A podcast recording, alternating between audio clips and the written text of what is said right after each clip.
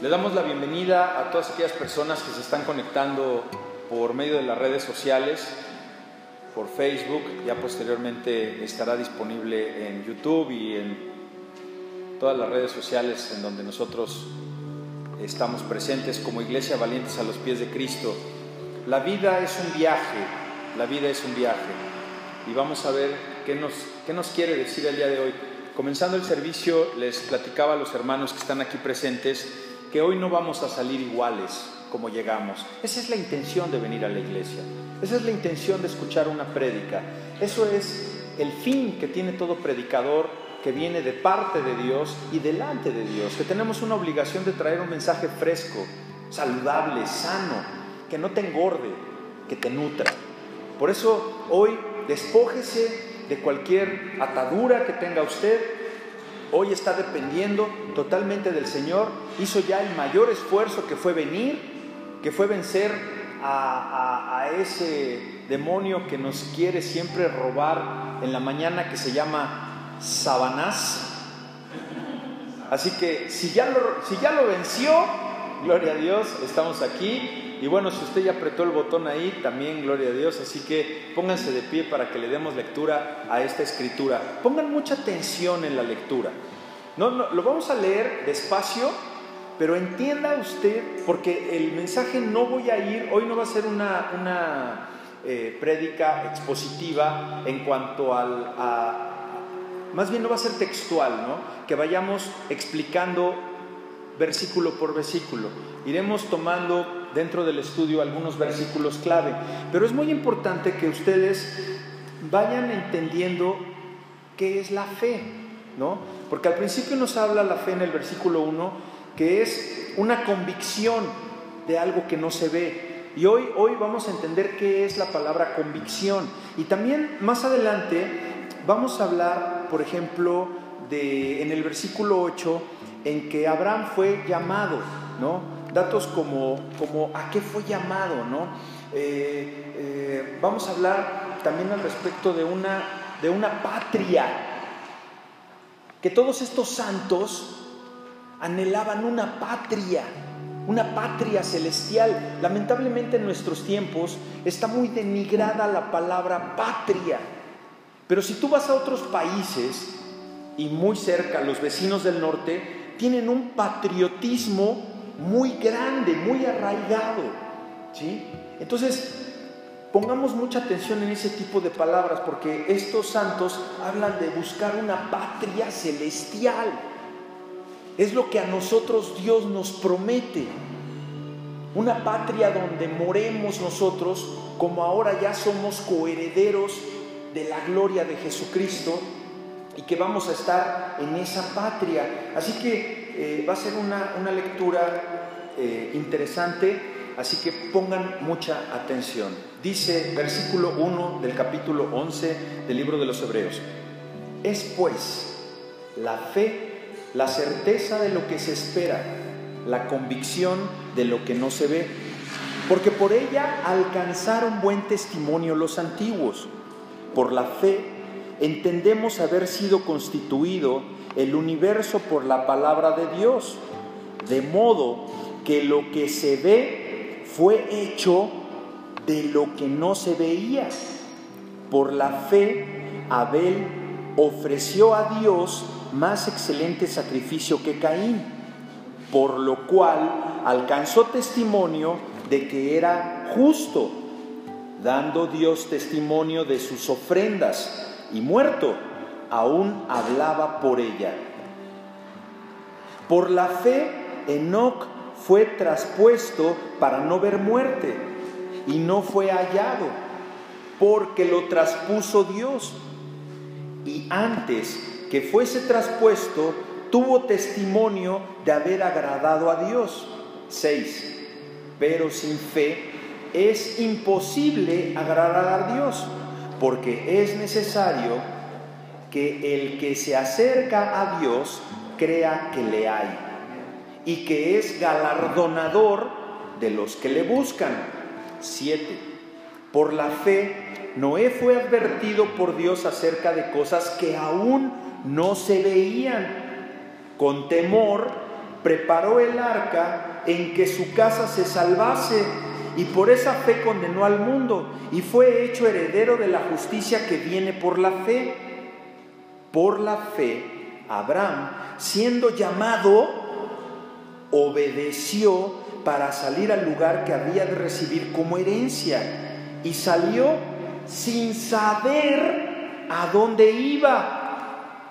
Por la fe, habitó como extranjero en la tierra prometida como en tierra ajena, morando en tiendas con Isaac y Jacob, coherederos de la misma promesa, porque esperaba la ciudad que tiene fundamentos, cuyo arquitecto y constructor es Dios.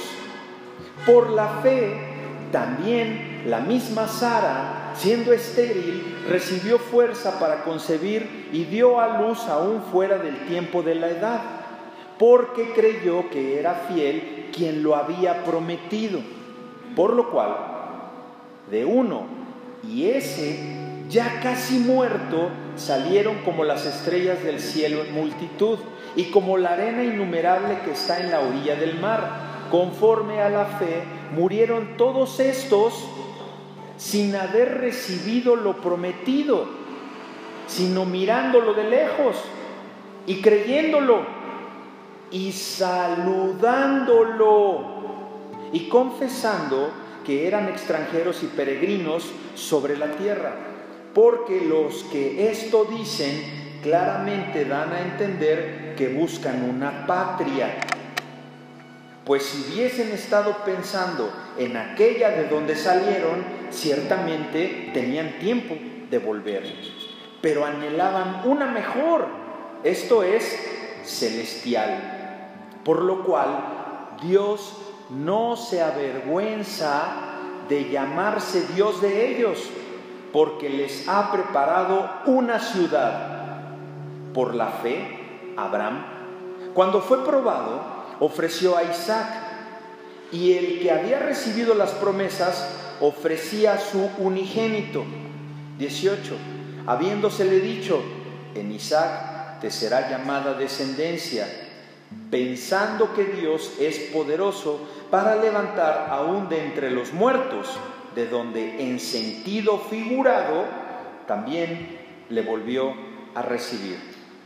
Padre nuestro, a ti clamo en esta hora, Señor, para que sea tu luz aquella que ilumine el camino de este predicador, que ha de presentar este mensaje fiel a tu palabra, fiel a tu llamado de salir y hacer discípulos, y los discípulos han de aprender cada día más. Señor, permíteme hoy presentarme delante de ti y de parte de ti, siendo hallado justo, Señor para que mis labios prediquen palabra tuya, para que esta profecía que vamos a presentar delante de ti y delante de Tomada Grey sea recibida por los corazones que han de ser transformados hasta para la eternidad. En Cristo Jesús te lo pido, Señor. Amén. Tomen asiento, mis queridos y amados hermanos. Dice por ahí un refrán que la vida es un viaje. Y, sabe que así, así debe ser considerada y, y más sobre todo por nosotros los cristianos, aquellos que no creemos que la muerte física sea el fin de todo. Nosotros no debemos creer que la muerte cuando tu corazón deja de latir y dejas de existir a este mundo, va a ser el fin. No podemos nosotros creer eso y llamarnos seguidores de Cristo. Vamos a ver similitudes de la vida con un viaje material. ¿Cómo se parece tu vida, mi vida, con un viaje como el que tal vez ya has hecho o como el que estás por hacer? ¿A quién le gusta viajar? A todos. Dice, dice mi hijo el güero, al güero no le gusta viajar. Dice, no me gusta viajar, pero bien que quiere andar por otros lugares ahí con una muchachona que le cerró el ojo. Pero quiere irse hasta Washington. Digo, bueno, pues al menos ya güero está, ¿verdad? No va a pasar por, porque no le den la visa, ¿no? Similitudes entre la vida con un viaje. Fíjate, cuando tú viajas, cambias constantemente de situaciones, tu situación va cambiando de momento en momento, ¿no? Y que de repente te anuncian que el vuelo está demorado y que de repente te dicen que el vuelo se está adelantando, ya te cambió la situación. Y que estás por entrar y que, híjole, ya me anduvo del baño. O sea, todo cambia, ¿no? Todo va cambiando, ¿no? Te va cambiando la situación, te va cambiando el panorama. Ya te subiste al coche, ya cruzaste la caseta y empiezas a ver algo diferente. Para empezar, ya no ves anuncios espectaculares. A veces dejamos de ver hasta tráfico, dejamos de ver personas y hasta se nos hace raro, mira, aquí no hay nada. No hay nada y sí hay borregos, hay plantas, hay árboles y tú dices, es que ya no hay nada. No hay nada porque estás acostumbrado a ver el tumulto, estás acostumbrado a ver el tráfico, cambias de emociones, tus emociones van cambiando, ¿no? Porque de repente estabas estresado en que te dejaba el vuelo, o en que de repente no sacabas el cambio para la caseta, o que de repente el coche ya lo revisaste o no lo revisaste, y ya tu emoción se calma, y ya vas disfrutando, y de repente que ya vas a llegar o que te para el retén, las emociones van cambiando. ¿Estamos de acuerdo? Te va, te va dando eh, emociones diferentes, y aunque de modo más lento, Así es la vida. En tu vida, en mi vida, así vamos caminando en este viaje. Hoy en la mañana yo desperté y me, dio ayer un dolor acá en la, cintura porque cargué una ventana que me lastimé muscularmente. Y bueno, no pasa nada. Fíjate cómo cambió rapidísimo. Sabía yo que tenía un dolor. ¿Y qué haces cuando tienes un dolor? Le pides a Dios que te lo quite y más porque tengo que venir a predicar. Eran las seis y media de la mañana. Entonces, Señor, en tus manos estoy porque tengo que presentar un mensaje. Pero aparte, te tomas una pastillita, un, desinflamante. Pero también la experiencia te dice que no te la tomes en ayunas. Entonces me tomé el agua que acostumbro tomar con vinagre y después me comí un plátano para que mi pancita no estuviera vacía y me cayera bien el desinflamante. Me tomé el desinflamante, un desinflamante que anteriormente se llamaba Robaxisal me los tomé y miren ahora, ya me siento bien, ya cargué el púlpito, estoy aquí muy contento, pero hermanos santos de Dios, salgo de bañarme y me empiezo a sentir así. Me daba vuelta todo. Y que me agarro, tenía que hacer tierra. Me sentía mareado y como que me estaba dormitando y las piernas se me hacían de chicle. Y dije, no, Señor, yo no puedo estar así. ¿Qué hice? Me, me, hice un taquito de queso con un poco de nopalitos que teníamos de ayer y comí más para que mi cuerpo tuviera más de dónde y que, y que bajara el, la somnolencia. ¿Te das cuenta cómo mi vida fue un viaje de las 7 a las 9 de la mañana y hoy a las 11 de la mañana estoy sano?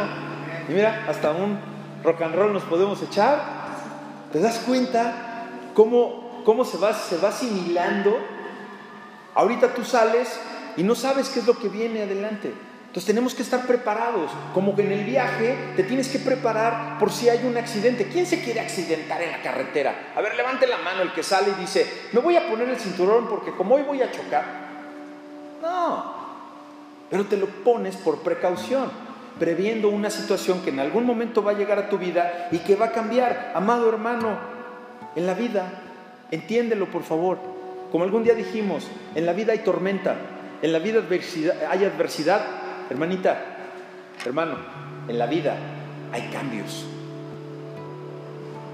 En la vida va a haber, no va a haber una circunstancia igual toda la vida. Cada día, en un viaje, las cosas van a ser diferentes. Cada día es diferente. En un viaje no lo es, y aprovechalo porque se te van los días como agua.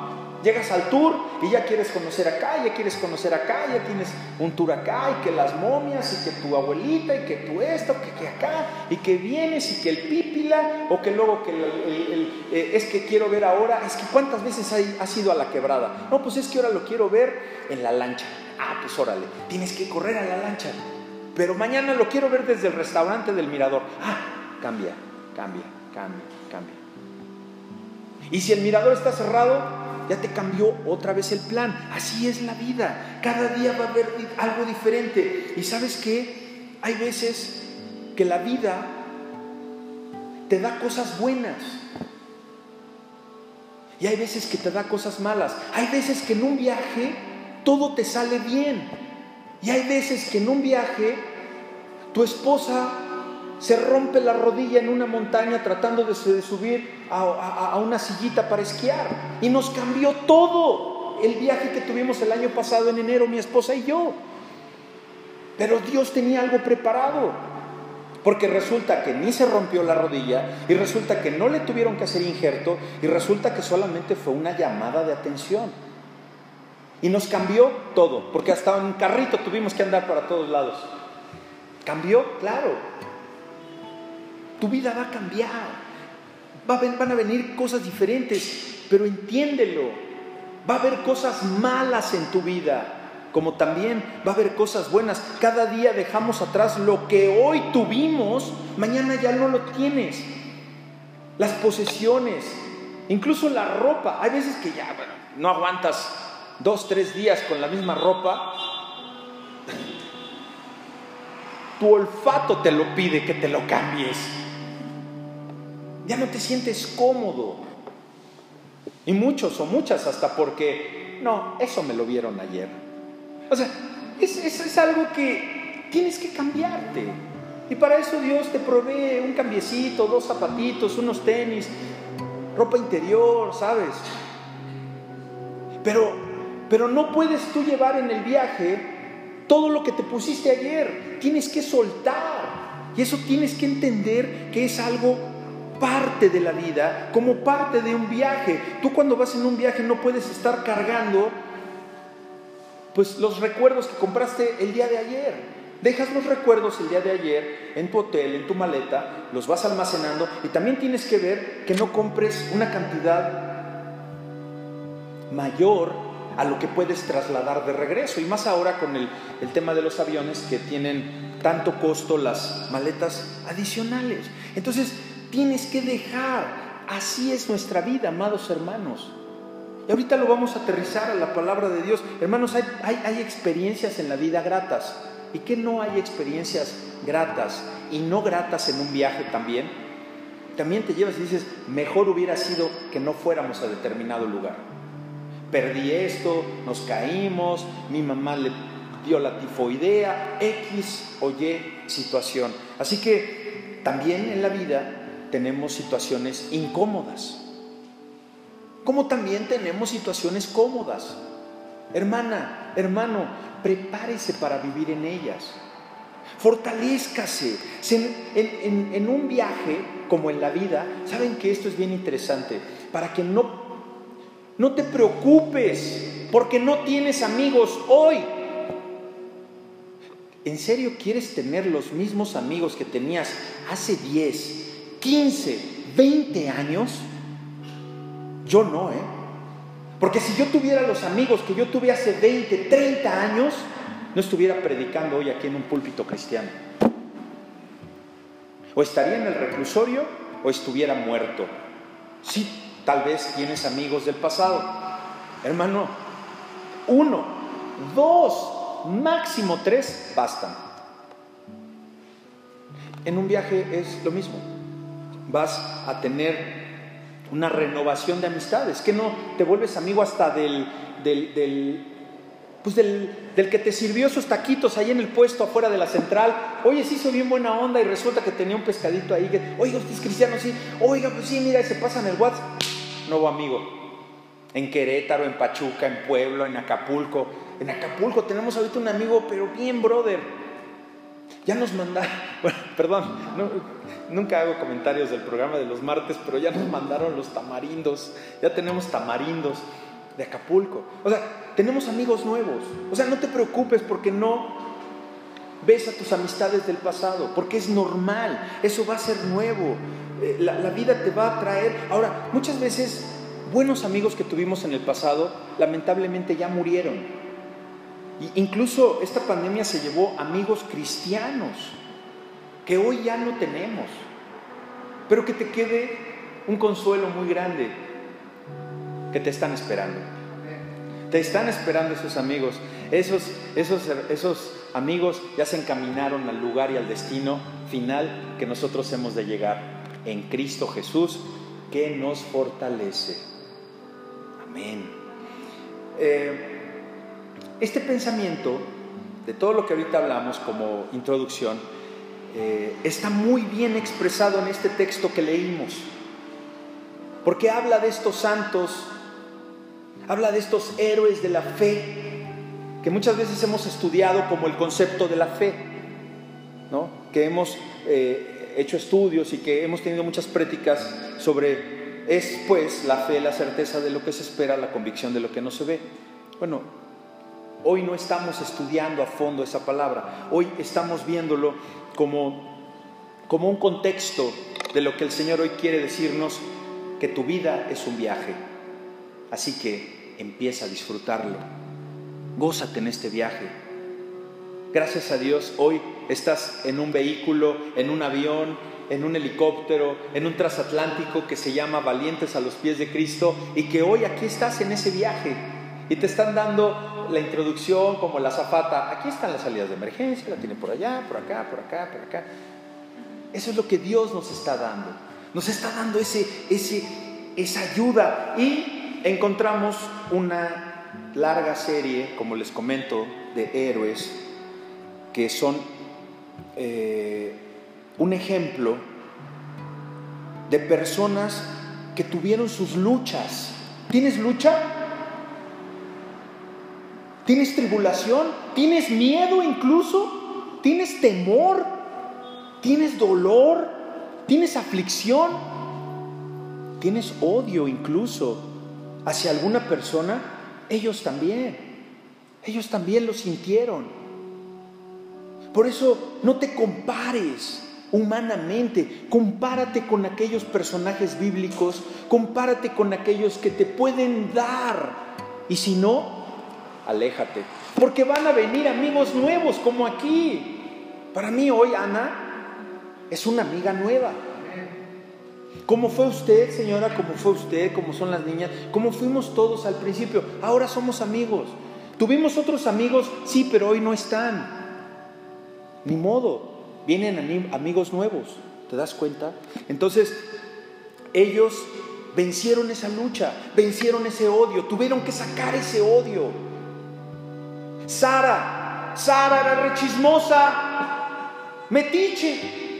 Andaba oyendo atrás de las puertas, ¿te acuerdas?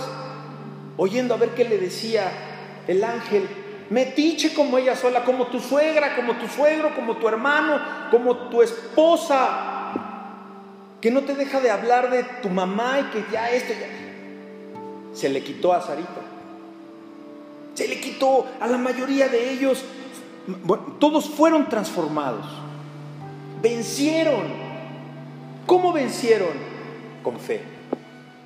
Fueron fortalecidos. ¿Cómo? Con fe. Si no tienes fe, no vas a fortalecerte. Si tú no tienes fe, no puedes entender las cosas de Dios. Y este ejemplo se pone como estímulo en el capítulo 12, versículos del 1 al 4. Allá adelante dice, por tanto, nosotros también, teniendo alrededor nuestro, ¿quién está hablando aquí? Están hablando los cristianos, los seguidores de Jesús. ¿Y de quién habla esta nube de testigos? De estos héroes del capítulo 11.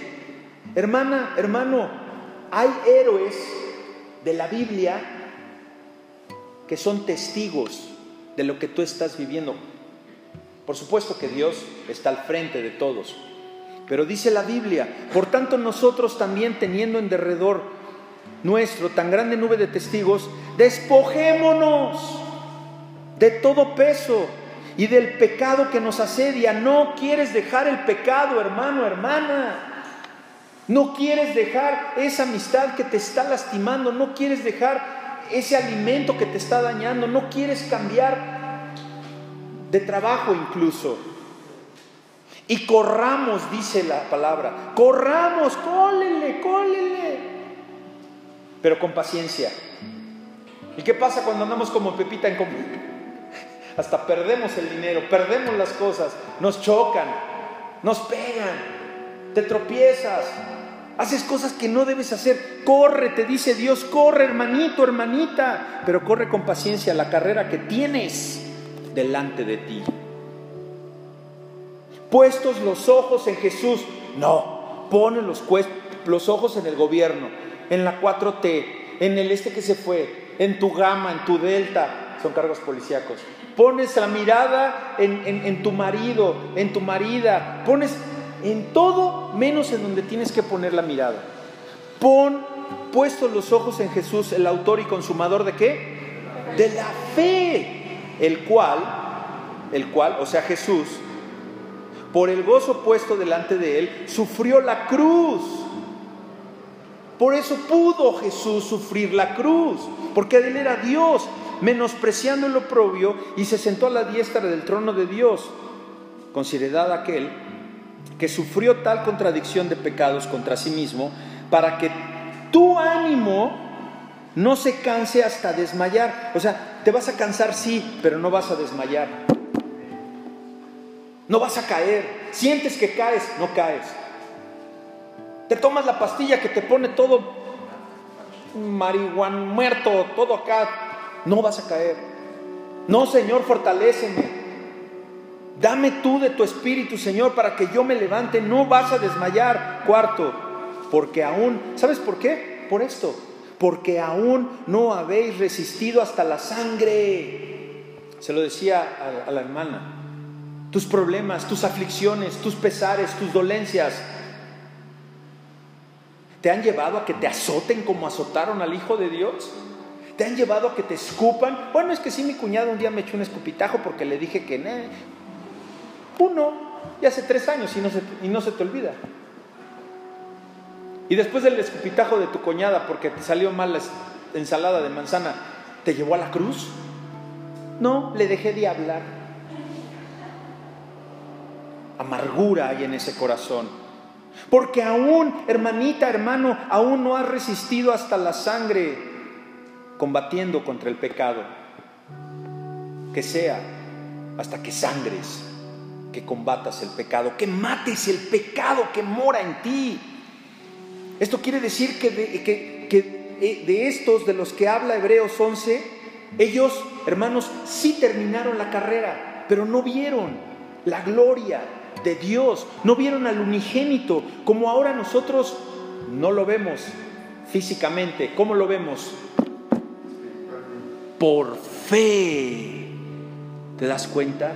Qué importante es la fe.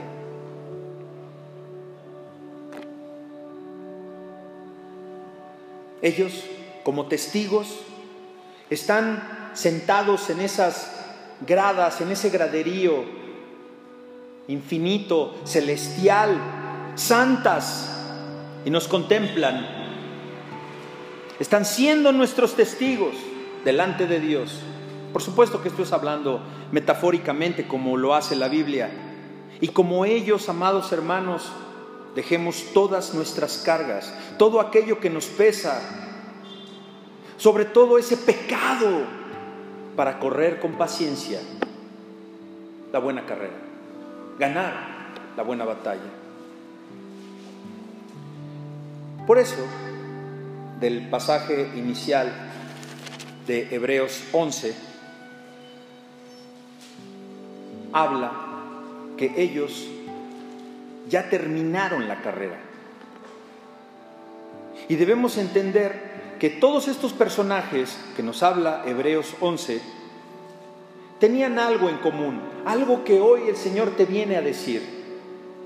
Que la vida es un viaje, sí, pero tú para emprenderte en un viaje tienes que tener actitud y tienes que tener una actitud de viajero hasta tal vez ponerte zapatos cómodos, aunque en ese viaje tengas un compromiso que ha de llevar una bonita ropa, llevas tus tacones. O incluso vas a viajar cómodamente, te pones unos buenos tacones, mujeres, el hombre se pone una ropita bonita, algo que no es tan cómodo de llevar, ¿no? Pero, ¿qué no cuando viajamos procuramos viajar cómodos. Entonces, ellos tuvieron una actitud, tuvieron una actitud para con Dios. Y vamos a hablar de las actitudes que necesitamos tener como cristianos. ¿Qué, qué, actitud tuvieron? Una actitud, fíjate, ¿eh? una actitud para con Dios y para las cosas de Dios. Es ahí donde muchos de nosotros luego de repente como que nos tropezamos. Que no tienes actitud para las cosas de Dios. Para que después viniera en estos santos la actitud de Dios para ellos, que es lo que esperamos todos nosotros. Y que sabemos por fe que tenemos un destino santo, que tenemos un destino infinito delante de la presencia de nuestro Señor. Entonces, ¿de qué tipo de actitud hablan estas escrituras? De una actitud decidida. Que no para irte de viaje, tienes que decidirte, tienes que preparar, tienes que incluso a veces hasta cerrar las llaves del gas por si te vas más de cuatro o cinco días, encargar el perro, encargar los gatos. tienes que tener esa actitud de decisión. Fíjense Abraham, versículo 8, vaya para allá. Abraham fue llamado. ¿Y qué hizo? Obedeció. ¿Y por qué obedeció? Por la fe. Por la fe vas a obedecer. Por la fe Abraham siendo llamado, ¿qué? Obedeció. ¿Sientes que Dios te llama? Sí, hermano, siento bien bonito cuando escucho las alabanzas, la palabra. Pues entonces ahora obedece. Pídele a Dios que te dé ese ánimo de querer obedecerlo. Y eso lo vas a lograr si estás fortalecido con fe. Fíjense cómo siempre nuestros viajes casi siempre tienen este motivo. ¿Cuál es el motivo? El de obedecer. Fíjate, ¿eh? obedeces sin querer queriendo, sin, sin siquiera pensar que estás obedeciendo. Fíjense cómo lo, cómo lo planteamos. Alguien te invita a su casa te invitó a su casa, te preguntó si quieras ir a su casa. Tú tomaste la actitud de decidir ir a su casa. ¿Qué haces? ¿Obedeces la invitación? Decides ir. Se supone que si te están invitando es porque te van a recibir, ¿o no? ¿Qué crees? ¿Tu decisión ya fue? Por fe. Tuviste fe en que esa persona vas a llegar y te va a recibir y va a abrir las puertas y al menos vas a tener una cama caliente para poner la cabeza en la noche. Ahora, que si llega, si no sucede eso, pues es humano. Pudo haber fallado. ¿Quién no falla? ¿Y cuál es nuestra garantía? Lo que dice aquí. Lo que dice aquí no es alterado. Dios nos ha llamado a todos nosotros, amados hermanos, seres humanos, a ser habitantes de su palacio celestial, como ese familiar, como ese amigo, como esa amiga, como esa prima de hace años que no ves, que te invitó a su casa y que tú crees por fe que te va a recibir y dices, llegas y te dice tu prima, oye, pues es que ¿qué plan tienes? No, pues nada, lo que ustedes digan. Pues tú si quieres hacer un poco de turismo, tal vez quieres ir a la playa, quieres, no sé, algún recuerdo para tus hijos, para tu nieto. Pero tal vez tu prima no tiene tiempo. Entonces tú le puedes decir, déjame y yo puedo hacerlo, pero ¿qué te parece si los invito a comer en la tarde? En agradecimiento al hospedaje, ¿verdad? Y tu prima puede decir sí o no. Yo recuerdo alguna vez que viajé hace muchos años con mis hijos chiquitos y nos invitó una supuesta familiar, supuesta porque yo nunca supe si era prima o no prima. Y estábamos en Miami entonces yo no tenía por qué hacer escala en Miami. Entonces dice, no, es que vénganse para que vayamos a comer o los invitemos a la casa. Yo fui y fui por fe. Nunca llegó. Nos estuvo esperando nueve horas en el hotel. Yo me pude haber ido a otro lado. Y es que ya voy para allá y yo para allá. Yo no sabía que era mitómana. Era puro cuento. Nos estuvo, bueno, estuvimos ahí con los niños, estuve platicando. Estaba chiquito el güerito, estaba chiquito. Nunca llegó. Fíjate qué te dice Dios. Yo te invito a mi casa. Yo te invito a mi palacio. ¿Tú crees que Dios va a actuar como esa prima mía que yo fui a Miami? Si Dios te dice, yo te invito, ¿Qué hace Él? Salmo 23, aderezo mesa delante de ti, enfrente de tus angustiadores. Wow. Ese es tu Dios, el que nunca te va a fallar, el que te llama y el que te está invitando. Esta oferta que tienes Dios, o sea, la invitación que tienes de parte de Dios, la hace sabiendo que estás sufriendo, sabiendo que estás en aflicción, sabiendo que tú necesitas ir a ese palacio real. ¿Ya aceptaste la invitación? ¿O todavía le dices, uy, pues voy a ver? ¿Qué tal si a la mera hora llego y ni palacio era? Jamás, jamás. Él le va a dar esta invitación a todo aquel que necesita, a todo aquel que se... ¿Sabes, ¿Sabes a quién se la ofrece más?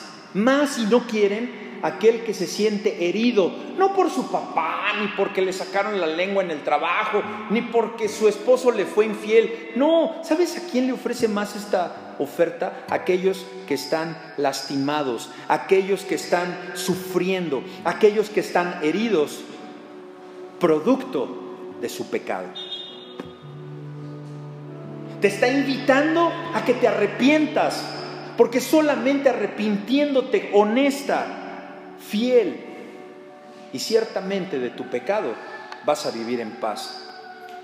Dios ofrece este palacio y ofrece este viaje al cual nosotros ya nos dirigimos a aquellos que están hambrientos de justicia. Sí, de aquella justicia que le dices a la gente, pero hay justicia divina y vas a ver cómo te va. No, hermanos, la justicia divina es para otra cosa. Es esa justicia divina que es para ti, habiéndote arrepentido de tus pecados. ¿Te vas a decidir? Pregúntatelo tú ahí en tu lugar. ¿Nos vamos a decidir, hermanos? ¿Cuántas veces los hombres ¿Cuántas veces tú o yo, cristianos que conocemos, pero enfoquémonos en nosotros? ¿Cuántas veces hombres como los judíos de la época de nuestro Señor Jesucristo saben, ellos, bueno, también nosotros, cuántos hombres y mujeres saben perfectamente notar sus necesidades físicas? Hoy me sentí mal me mareaba, me tenía que agarrar, sabía que algo estaba mal en mi, en mi cuerpo físicamente. ¿No te has dado cuenta cuando tú tienes necesidades físicas? ¿Qué tal cuando tienes hambre? Tienes una necesidad física de ir a un sanitario, tienes una necesidad física de dormir, tienes la necesidad física de comer, tienes muchas necesidades. De repente hay una necesidad física de que, bueno, es que ya necesito cortarme el pelo, ya me siento incómodo o a la mujer para que no se me maltrate. Pero ¿qué no somos expertos en reconocer todas nuestras necesidades físicas? ¿Sabes cuáles no reconoces? Tus necesidades espirituales. Porque cuando tú crees que estás muriendo físicamente, estás muriendo físicamente de ese dolor, de esa enfermedad, no te das cuenta que has muerto espiritualmente años atrás. Vamos a Mateo 16, por favor. Ese creo que no lo tenemos aquí en pantalla, pero vamos a, Mateo 16, por favor. Mateo 16.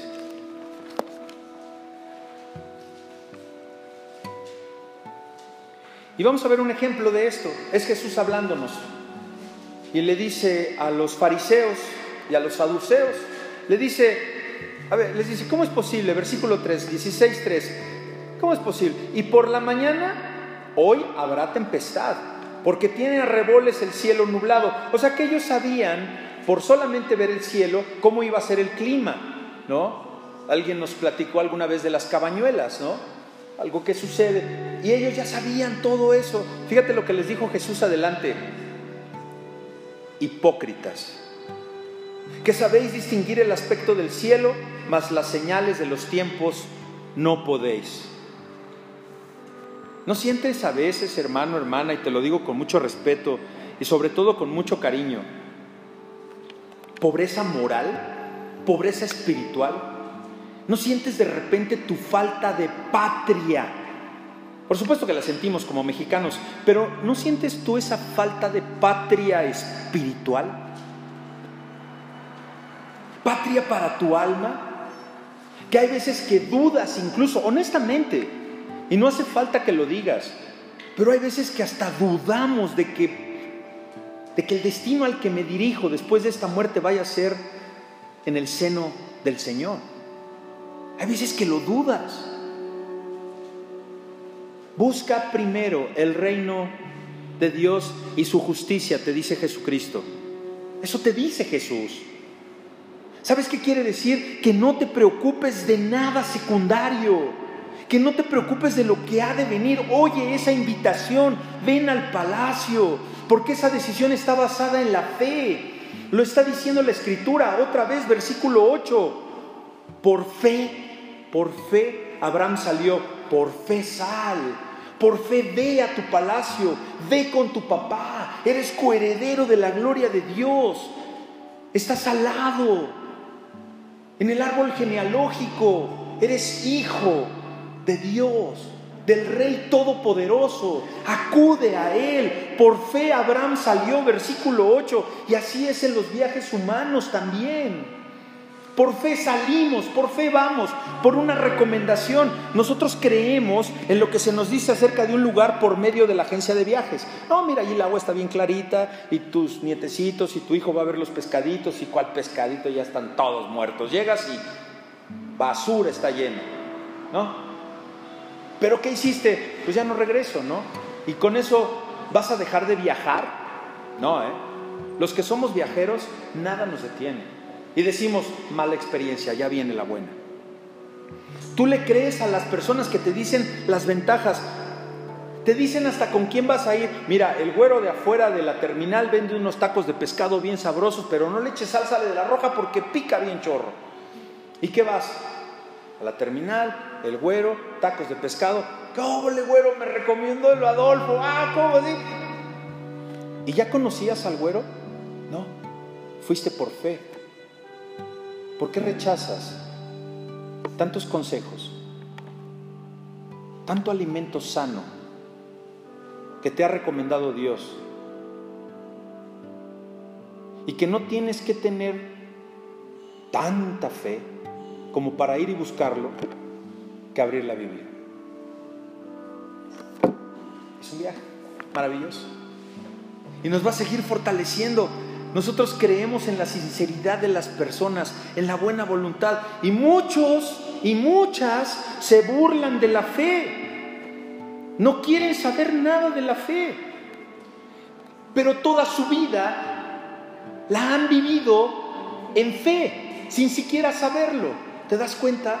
Hoy estás teniendo, ahorita en este instante, muchísima fe, muchísima fe. Y no estoy hablando de forma espiritual, ¿Sabes a quién, a qué le estás teniendo toda la fe que se necesita? A la silla que te está sosteniendo. ¿Le tuviste fe al medio de transporte el que te trajo hasta aquí? No dudaste. ¿Por qué dudas de Dios?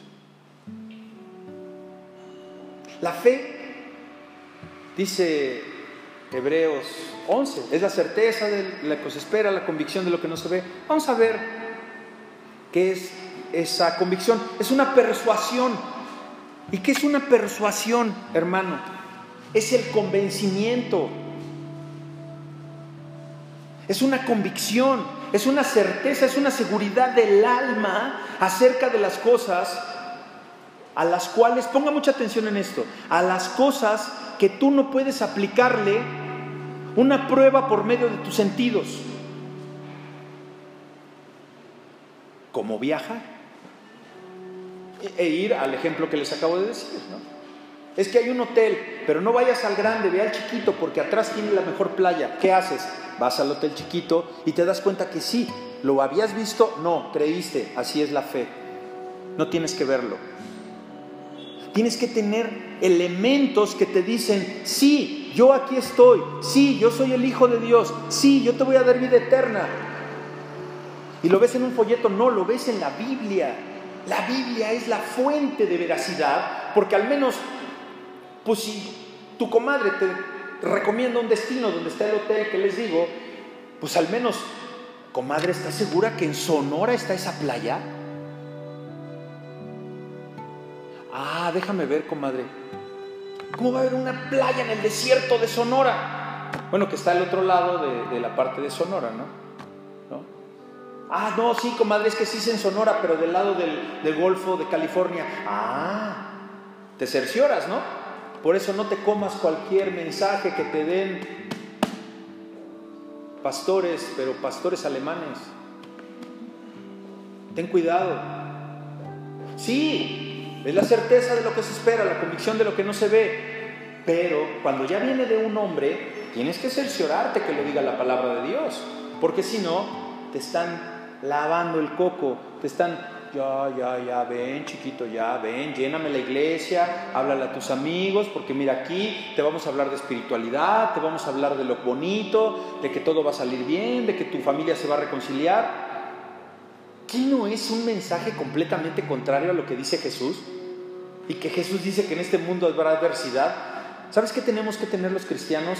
Capacitación en cómo hacerle frente a esos problemas de la vida, en saber que la vida no es una tómbola, como decía la canción, la vida es un viaje, un viaje donde tenemos algunas cosas que tenemos que creer por medio de testigos. Bueno, aquí tenemos a los testigos. ¿No son suficientes estos hombres? ¿No es suficiente Enoch para ti, para saber que puedes confiar en que hay una resurrección? ¿No fue suficiente Abel? Que su sangre llamaba, una vez muerto todavía, llamaba por la redención.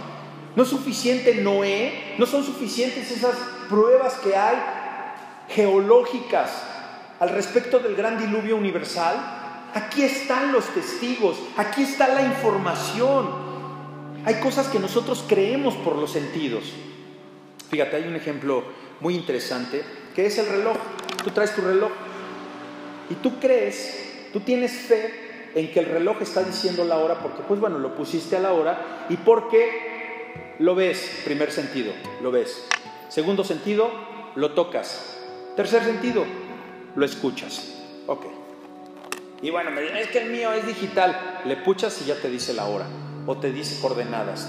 Tu iWatch o tu esa cosa, ¿no? Ok. Segundo ejemplo. Hay cosas que nosotros creemos por el testimonio de dos sentidos. Dos sentidos. La vista y el oído. Pasa el avión. Lo ves. Ahí va el avión lo oyes, ahí va el avión. ¿Lo puedes tocar? Pues no, porque está hasta allá. Dos sentidos, pero te dijeron, ahí va un avión. ¿Dónde? Ah, pues allá. Le crees. Hay otro que crees por un solo sentido, que es el mismo avión, pero nada más lo oyes. ¿Cómo no lo veo? Pues no lo ves porque están las nubes. Pero está el avión, claro. ¿Por qué sabes que está el avión? Porque lo oyes. ¿Por qué sabes que Jesús es el Hijo de Dios? ¿Por qué sabes que el Espíritu Santo mora en tu cuerpo? Porque lo dice la Biblia. Porque este, este libro no se escribió a sí mismo. Este libro tuvo que haber sido escrito porque fue inspiración de Dios. Porque este libro viene a ser nuestro manual diario. Porque si vamos a tener fe, si vamos a tener certeza de lo que no se ve, va a ser en lo que no se ve, pero Dios te dice, hay testigos. Hay testigos. Jesús existió. Herodes existió. A Juan el Bautista le cortaron la cabeza. Hay mucha evidencia. Y Dios te dice, ¿necesitas más testigos? Qué dureza de corazón hay en el corazón de muchas personas. Cuando nosotros creemos por un testimonio ajeno, como el ejemplo que les estoy dando de las vacaciones, eso no es ser tonto, o sea, ¿cómo es posible que yo me voy a un hotel y que me dicen, no vayas al grande, ve al chiquito porque ahí está bien bonita la playa? Oye, pero en Sonora, si está el desierto, no, porque es acá, ah, ok. ¿Qué, me va a decir mi hermano mi hermana? Eres un tonto, ¿cómo le creíste? ¿Cómo crees que en Sonora va a haber hotel con playa? Sí, porque es del este lado. Ah, bueno, es ser tonto, tener fe en una persona que te da direcciones de algo que tú no ves. ¿Y por qué muchas veces la gente se siente tonta creyendo en este libro cuando hay tanta evidencia? Porque esa es la dureza del ser humano.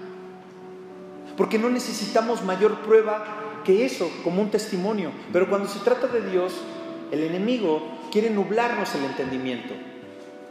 Quiere que tú digas, yo necesito la certeza. Pues ¿cuál va a ser la certeza? Que vayas a Sonora y que vayas al hotel o que vayas y veas al güero y que te des cuenta que la salsa roja sí pique. ¿Qué necesitas? ¿Haber metido la llaga en la mano de Jesús? ¿Qué necesitas? Haberlo visto, cómo lo escupían y cómo lo vituperaban para que tú veas que tu sufrimiento no es nada delante de la cruz de Dios y que Él por sus llagas, por su sangre, fue llevado a la cruz por tus pecados y mis, y mis pecados. Fíjense que todos los apóstoles, a excepción de Juan, por ahí puede haber alguna falsa apreciación, un error de apreciación, pero todos los apóstoles y casi todos los seguidores de los, los seguidores de Cristo, los creyentes del primer siglo, murieron de muertes violentas. Juan fue exiliado. ¿Qué no es una violencia? Haberlo exiliado. Todos murieron violentamente. ¿Y nosotros? ¿Qué violencia hay en contra de nosotros? ¿Qué se necesita otro COVID-20 para que se llenen las iglesias? ¿Qué se necesita otro 19 de septiembre para que vengan a pedir? ¿Qué se necesita, hermanos? Se necesita fe. Y se necesita más oración por las almas que hoy no están aquí, por las almas que se están perdiendo este, este banquete todos esos apóstoles, todos esos hombres y mujeres que hemos estado viendo aquí y que son santos y santas, ¿no merecen ser creídos? ¿O solamente tu comadre que te dice que vayas al hotel chiquito que tiene playa bonita? Hoy nos dice el Señor, enfoca bien a quién le crees. Esto no quiere decir que te mientan, pero quiere decir que le crees más a las personas que a Dios. También eso no lo ves, como esto. ¿Y por qué le crees más allá? Esas son preguntas que la respuesta tal vez no es audible, como al niño, ¿y por qué rompiste el vidrio? La mayoría de los que rompimos un vidrio de niños no queríamos romper el vidrio. Muy pocos cuando éramos niños verdaderamente queríamos romper la ventana de la, de la vecina. Fíjense que hubo un viaje que involucró mucha fe ciega, que fue el viaje de Colón. ¿Cómo le fue a Colón? Él sabía que podía encontrar eh, eh, las, las Indias y todo lo que él tenía y patrocinado por la corona. ¿Cómo le fue a Colón? ¿No ganó más de lo que él esperaba? ¿Cómo vamos a estar nosotros delante del Señor?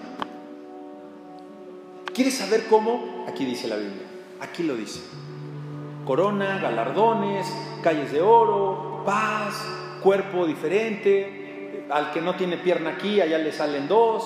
El que no tiene ojos aquí, allá va a tener ojos espirituales. El que no oye, el que no habla, el que está eh, con circunstancias completamente diferentes a lo que él quiere. Pues que estoy chaparrito, es que estoy feo, es que la china quiere ser lacia, la güera quiere ser morena, la morena quiere ser güera. Allá va a ser perfección. ¿Y cómo lo sé? porque me lo recomendó la Biblia, mi amiga la Biblia, tu amiga la Biblia. Así que vivamos en esa, en esa realidad. Así que eh, cuando tú asistes a estos cultos, cuando tú cantas, cuando tú oras, cuando tú alabas, estás amando, amando, estás exaltando, estás reconociendo a Dios que te invitó a su casa. Tú cuando le dices, le haces caso a esa familia que te invita a ir a su casa, cuando tú le haces caso ese consejo a la persona que te invitó a que no vayas al grande o que vayas al chiquito, lo estás reconociendo. Y esa persona puede decir, ya ven, yo tengo credibilidad en mis consejos. Y no te da gusto que hasta tú recomiendas algo y que la gente va y te dice, oye, qué buena estaba la salsa roja, bien picosa, pero mira el güero bien agradable. Ah, mira qué buena onda. Regresas tú después, ¿qué hago, mi güero? Te mandé a mi compadre, a mi cuñado. ¿Te das cuenta? Así nos sentimos nosotros cuando recomendamos a alguien a la Biblia, cuando traemos a alguien a la iglesia y cuando te dicen, sentí mucha paz, sentí que Dios me habló. Es ese gusto que nos da. Pero poco a poco se va cayendo, se va cayendo, hay una, hay una frialdad, la iglesia está enfriándose. La iglesia se está muriendo, pero aquí no. Se está muriendo en los corazones que quieren dejarla morir, porque se necesitan dos o más para ser iglesia, para alabar el nombre de Dios, porque Él promete que estará con nosotros. Así que hoy Dios está aquí con nosotros. Atendamos el llamado, queramos ser residentes de esa patria. Saludemos a Dios. Vayamos a ver a Dios. Estemos conscientes de que Dios recibe nuestra alianza como iglesia, nuestra unión, Él la recibe porque siempre está en su trono. Siempre está, ahorita Dios está aquí, está hablándote a tu corazón, está poniendo ideas en tu corazón. Fíjense que hay un ejemplo que hay en, eh, en, Londres, porque hay un, hay un ritual muy elegante, porque son muy elegantes los, los, británicos y más en este sentido de la, de la realeza, de la corona, y a diario se realiza lo que le denominan el relevo de la guardia del Palacio de Buckingham son, son unos soldados que ustedes los reconocen. Y sepan ustedes que ese gorro, ese, ese sombrero que usan los soldados, es de piel de oso. Es de piel de oso negro. Entonces es una piel muy especial. ¿no? Entonces, estos soldados, entre los movimientos espectaculares y brillantes que hacen a la hora de marchar y de, de, ser solemnes y de no. Hay, hay gente que hasta se les pone, les pone a hacer así caras y ellos firmes Ah, pero no te cruces porque te atacan, porque ellos están cuidando a su reina, cuidando a la soberana. Entre esos movimientos durante el cambio de guardia, hay un momento en que ellos voltean, los que se van y los que llegan, y voltean al palacio, voltean a ver hacia, hacia donde está el palacio de Buckingham y hacen un saludo militar con sus armas. la pregunta es, si tú estás parado ahí viendo, porque es un show que puedes admirar como turista, tú estás viendo y de repente voltean y saludan al, palacio, a la reina. Y dices, ¿qué ole? ¿Dónde está la reina? No está. ¿Ves? Hay unas rejas preciosas, verdes, con, con cúpulas doradas. ¿No está la reina en el balcón? Ni atrás de las rejas. No está la reina en ningún lado, pero la saludan. ¿Por qué, hermanos? Porque ellos, al momento de hacer el cambio de guardia, los que entran, el comandante de la guardia le informa a los que salen que la reina está en el palacio. Entonces, si la reina está en el palacio, la saludan. Pero si no está en el palacio, tac, tac, tac, tac, cambian. No saludan. Ellos saben cuando su reina está ahí. ¿Y cómo saben que la reina está ahí? Porque el comandante se los dice, les avisan. Ellos, cuando están haciendo el cambio de guardia, ven a la reina para saludarla. No, basta, ponga mucha atención, basta con que sepan que la reina está ahí. Hermano, hermana, que te baste que esta es palabra de Dios. No necesitas verlo. Hay testigos que te dicen, Dios te habla aquí.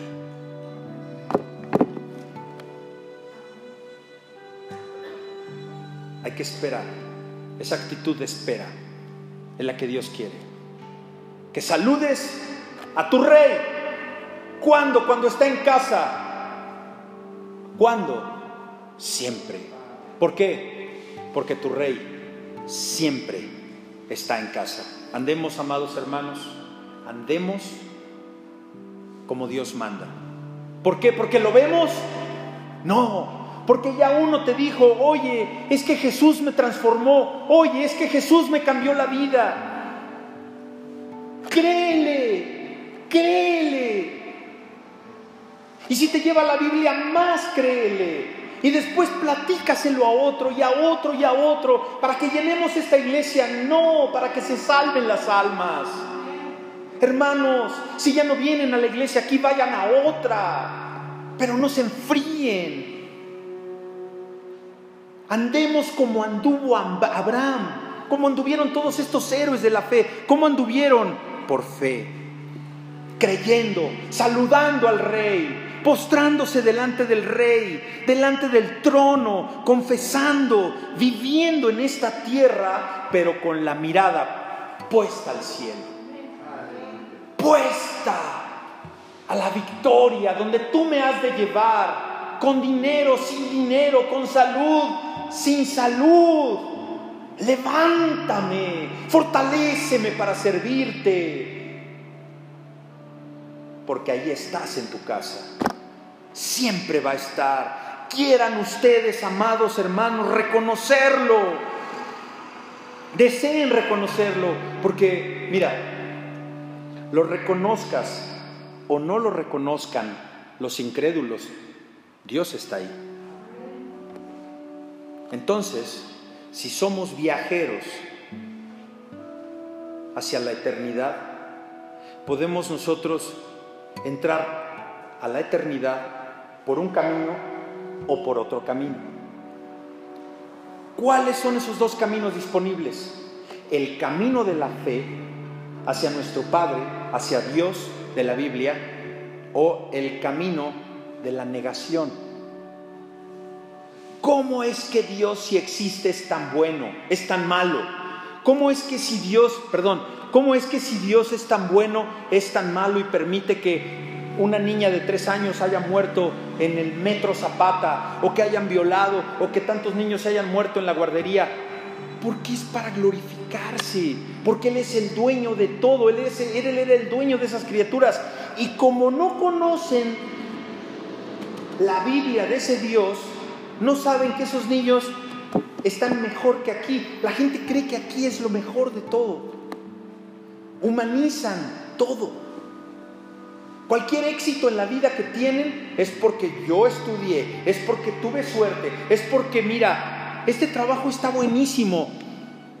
Te pagan este sueldo buenísimo. Oh, sí es buen sueldo. Prestaciones, bonos. Oh, sí. Y sin hacer nada. La gente quiere ganar y sin hacer nada. Ni con Dios es así. Tienes que creer que le hay, aunque no lo veas. Siendo viajeros, nosotros entramos en el camino de la fe o en el camino de la negación, como muchos de nuestros familiares están, como mucha de la gente que se ha salido del camino de Dios y se han salido, mis amados hermanos, creyendo que Jesús no existe. ¿Por qué? Porque no les hizo el milagro que ellos querían. No, hermano. No es que no te haya hecho el milagro, sí te lo hizo. Porque lo que quería era transformar tu corazón. Y no quieres. No quieres. Y Dios no es para cumplir caprichos. Dios es para llevarte a su eternidad, a morar delante de Él y delante de estos santos. No podemos, amados hermanos, quedarnos parados en el curso de la vida. Todos somos viajeros, aún mi hijo que dice que no le gusta viajar, se tiene que trasladar de la casa a su escuela. Ya viajó, fue viajero, tú lo fuiste hoy, te trasladas de un lugar a otro, todos somos viajeros. Hermanos, no nos quedemos parados en este curso de la vida. Entonces, ¿qué nos queda, hermanos? Escoger. ¿Y qué vas a escoger? ¿El buen camino o el, mal camino? ¿Qué vas a escoger? ¿El hotel chiquito con playa bonita o el hotel grandote que jamás te van a atender? ¿Qué recomendación vas a atender? Tú y yo, toda la vida vamos a ser peregrinos, toda la vida vamos a ser viajeros. ¿No te has dado cuenta que eres un viajero ahora de acuerdo a lo que vimos aquí? ¿No te has dado cuenta que eres un constante viajero? ¿Qué será? ¿Que te hace falta viajar un poco más y darte cuenta de lo que te estás perdiendo? Tal vez. ¿Y qué será? Que quieras viajar más en este camino perfecto que te va a llenar más y más de paz para después esperar la recompensa que es en Cristo Jesús. Pues vamos a seguir siendo viajeros, hermanos. Vamos a seguir siendo seguidores de Cristo. Vamos a seguir adorándolo a Él por su santo nombre. En vez de ser viajeros y, y tal vez estar perdidos en la eternidad. Todavía es tiempo. Si el Señor no te ha mandado al lugar a donde ya después no vas a poder hacer nada, todavía es tiempo de que enmiendes el viaje y te metas al camino de la fe, al camino de la eternidad. Padre eterno, te damos gracias por tu palabra. Gracias Señor porque tú nos convences de que eres suficiente, de que eres poderoso y que tu misericordia es para siempre. Gracias Padre bendito por esta palabra. Gracias por tu escritura. Gracias por sacudirnos Señor. Gracias por darnos esta fuerza, este este ánimo que ahora incluso tal vez queramos viajar un poco más, queramos ir a alguna excursión, queramos, queramos atender ahora sí el, la invitación de ese familiar de hace cuántos años que no nos vemos y que no vamos porque no tenemos ánimo. Tal vez hoy tú nos das ese ánimo porque necesitamos viajar a ver a ese familiar y compartirle de tu palabra, compartirle de tu amor, de ti Jesús que nos has rescatado que nos ha sacado de ese fango. Señor, perdónanos, perdónanos por creer que nuestro sufrimiento es mayor que el tuyo en la cruz. Porque tú te despojaste de ti mismo, Señor, siendo Dios, para morir por mis pecados. Dame la fortaleza, Señor, para enmendar el camino, para ser un viajero seguro, precavido, con una buena mochila que lleve todo lo que se necesita estudiando más tu palabra, conectándome más contigo. Fortaléceme, Señor, y te doy gracias por la vida que me das y también por lo que no me das en esta vida, porque por eso es que hoy estoy aquí. Bendice, Señor, a todos aquellos hermanos que están en aflicción, a todas aquellas personas que no se quieren vacunar. Muévelos, Señor, al arrepentimiento a que ya no pongan en peligro su vida y la vida de nosotros. Y mientras tanto, Señor, fortalécenos como iglesia, como cuerpo, unidos, en alianza, presentándonos delante de ti, diciéndote, aquí estamos, Señor, la mochila está lista y llévame cuando tú quieras. En Cristo Jesús te lo pedimos y oramos. Amén. Nos ponemos de pie para entonar un himno, un canto y alabemos al Señor.